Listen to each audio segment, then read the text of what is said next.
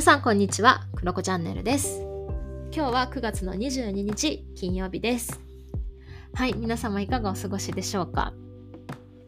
えー、最近ね毎日配信しております。はい4日目でございます。ということで、まあ、327エピソード目から328、329と来て、今日が330回目のエピソードになるんですけれども、なんかね、最近は、なんか自分のコンパスを再確認してみようとか、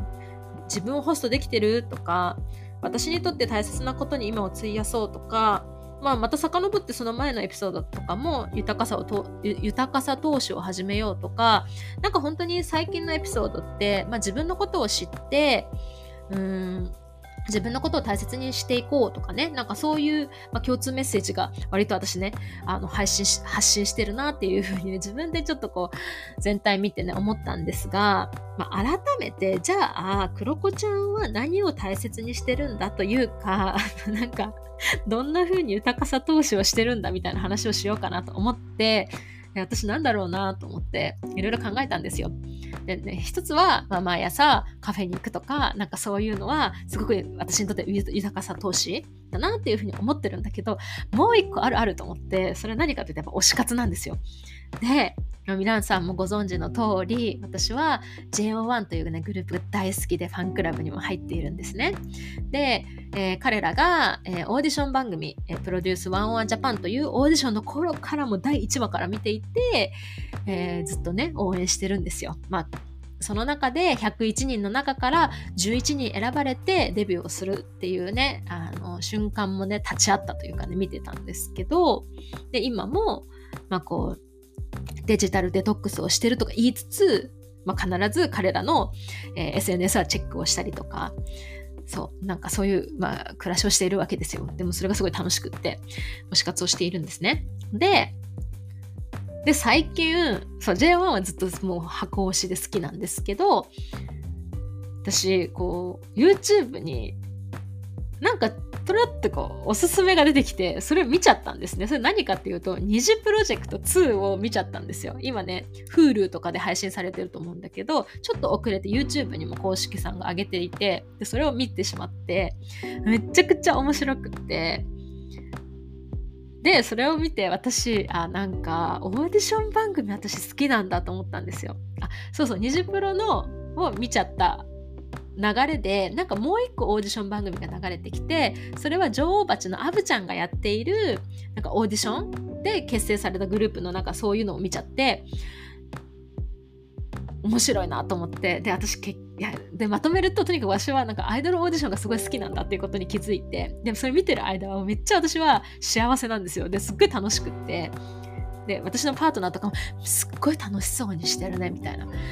なんかすごい好きなんだねみたいなことを言っていてっていうくらい私好きなんですよね。で私なんで好きなんだろうなと思って何なんだろうなってずっと考えてたんですけどいやでもやっぱりなんかこう、まあ、個人的に言うと要はもうめっちゃシンプル。なんかアイドルになりたい。っていうすごいシンプルな目標に対してみんながド直球に進んでくるっていうところとかその中での葛藤とか、まあ、そういうことも含めてでなんか若い子たちだったりする？でニジプロ2に関しては14歳の子とかいるわけですよ。まあ、ニジプロあの20ができたやつもそうかみんな14歳15歳の子たちもいたのか。上はね20とかいたのかな？二十歳ぐらいの子たちがいるのかな？みたいな感じだったりするんだけどいやでもなんかこうやっぱド直球シンプルなのがやっぱ面白い。なんかあれですね、高校野球みたいな感じかな。のアイドル版っていうか、なんかそれを、なんていうの、音楽とかダンスとかで表現することとか、えこの子がこんな風に化けるんだとか、そういうことも含めて私はとにかく楽しんでいるという感じなんですが、そ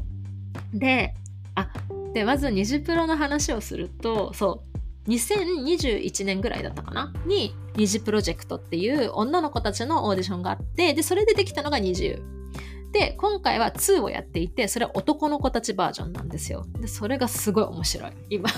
まだね、あの、絶賛オーディション中なので、私はそれをね、楽しみに見ているよっていう感じなんですね。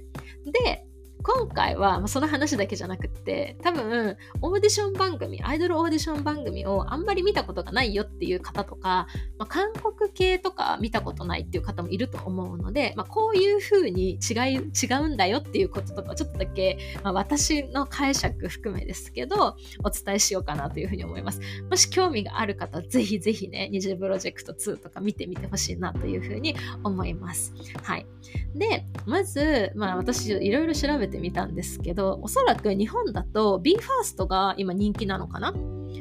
でえ、BE:FIRST はスカイハイさんが主催した THEFIRST っていう番組出身の男の子たちですよね。で、あとはその JO1 とかも、あとその弟分の INI とかね、なんかその辺もプロデュース11ジャパンとかでできたグループ。あとは、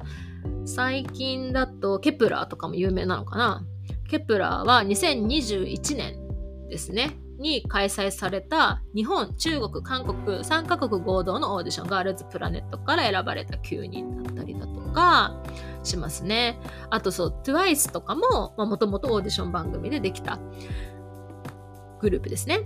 そう、なんかそういう感じですね。でもまあまあ、たどるとモーニング娘。とかね、なんかそういうのもあれですよね、オーディション番組だったりすると思うんだけど、まあ、とにかく世の中にはアイドルオーディションみたいなものからあの立ち上がったね、グループっていうのがね、アイドルたちがたくさんいるという状況だというふうに思います。で、で、でですね、韓国のオーディションと日本のオーディションって実は決定的な違いが1個あるんですよ。で、何かっていうと、韓国の方はみんな事務所に所属してるんですよ。だから要は、えっ、ー、と、オーディション会場に来て、まあ、テロップがね、テレビでついてるんですけど、まあ、誰々、その上にソニーミュージックとか、ABEX とか、スターダストプロモーションとか、なんかそういうのがついてるわけですよ。で、その中でみんなでこう競い合っていくっていう感じなんだけど、日本の場合は、みんな素人なんですよ。なことが多い。あ、なんか、事務所に入ってた子たちとかもいるのかなだけど基本的には素人の子たちが多いっていう感じなんですね。だから JO1 の例で言うと、もともと大学4年生で就活の流れで最後だと思って、えー、募集した子もいれば、まあ、ダンサーをしてバイトをしながらっていう子もいれば、あとはなんかバギーの開発をしてましたみたいな、その社会人をやってましたみたいな子もいれば、高校生もいたりとか、地元で踊ってましたみたいな、TikTok 上げてましたみたいな子もいるし、まあ、歌をずっと歌いながらバーテンダーをしてましたみたいな子もいたりとか、まあ、とにかく、まあ、いろんなそういう素人の子たちがいるっていうのが面白いんですよね。で、今回のニジプロ2においても、まあ、みんなそんな感じなんですよね。なんだけど、あ、まあ、ちょっと、ちょっとこの話後でしよう。そう。まあ、そういう感じだったりします。だからそれがすごくね、面白いなっていうふうに思います。で、まあ、いいか、こんな流れでしよう。ニジプロ2、その男の子たちのやつは、JYP という、えっとね、うんと、TWICE とか、ストレイキッズとかね、そういう有名な、まあ、人たちを抱えたじ、あの、皆さん知ってる、多分知ってるよね。なんかワイドショーとかで見てると思うんですけど、まあ、JYP という会社がやっているオーディションなんですね。で、今回のニジプロ2は練習生、JYP の練習生、デビューはしてないけどそこで練習を積んでますっていう所属している子たちもいるし、そうじゃない素人の子たちも入ってでその中でもごちゃ混ぜでこう審査されていくっていうところなんですね。これはね、二次プロ独特だったりするかなっていうふうに思います。っていうふうに、あの、ちょっとね、こう、日本と韓国は大きな違いがあるんですよね。そう。そこがね、面白い。で、私はどちらかというと、やっぱ日本の方が好きだったりするっていうのがあります。そう、まあ、で、韓国も見てるから、私結構全部見てたりするのであれだけど、まあ、私は割と日本の方が好みかなっていう気はします。で、まあ、この年代的な違いで見ていくと、これもまた面白くって、まあ、昔のアイドルオーディション番組、まあ、例えば朝やんとか、まあ、あと、まあ、やっぱモームスができたりとか、まあ、いろんなグループできてますよね。EXILE とかもなんかオーディションのやつありますよね、確かね。なんかああいうのとかも、まあ10年前、15年前、20年前って見ていくと、要はパフォーマンスがメインだったんですよね。だからダンスがうまい、歌がうまい、勝ち抜いていくみたいなところなんだけれども、それがどんどんどんどん、まあ、この近代化していくと、要は歌がうまくてもダメ。それだけじゃダメ。ダンスだけでもダメみたいな。で、人間性とかスター性とかなんかそういったところ。あとは今うまくなくてもこう伸びしろがありそうな子とかなんかそういう育てがいのある子みたいな推しがいがある子みたいな子がなんかどちらかというと残っていくみたいなっていうかそこが評価の基準として加わっているっていうのが結構現代版だったりするんですよ。いやそれもすごくね面白いなっていうふうに思います。やっぱこれがこう昔のアイドル文化からこう育ってきてみんなが押す押す要は育てていくっていうニュアンスが入ったのでそういう伸びしろがある子とかが、まあ、ちょっとねこう何て言うのかな魅了していくっていうまあ、時代になってきてるってところがめっちゃ面白いなっていうふうに思います。で、まあ、やっぱ JO1 とか見ていても、もう本当に全然ダンス踊れなかった子たちが今バッキバキ踊ってたりもするし、ほん、なんかそういうのが見れると面白い。で、しかもこう、アイドル番組の中でも、もう1回目の、まあ、地方予選みたいなところから、えー、最後の、まあ、最終選考までの間でもう化ける子たちとかもいるんですよね。え本当に素人だったのみたいな子たちもいたりするんですよ。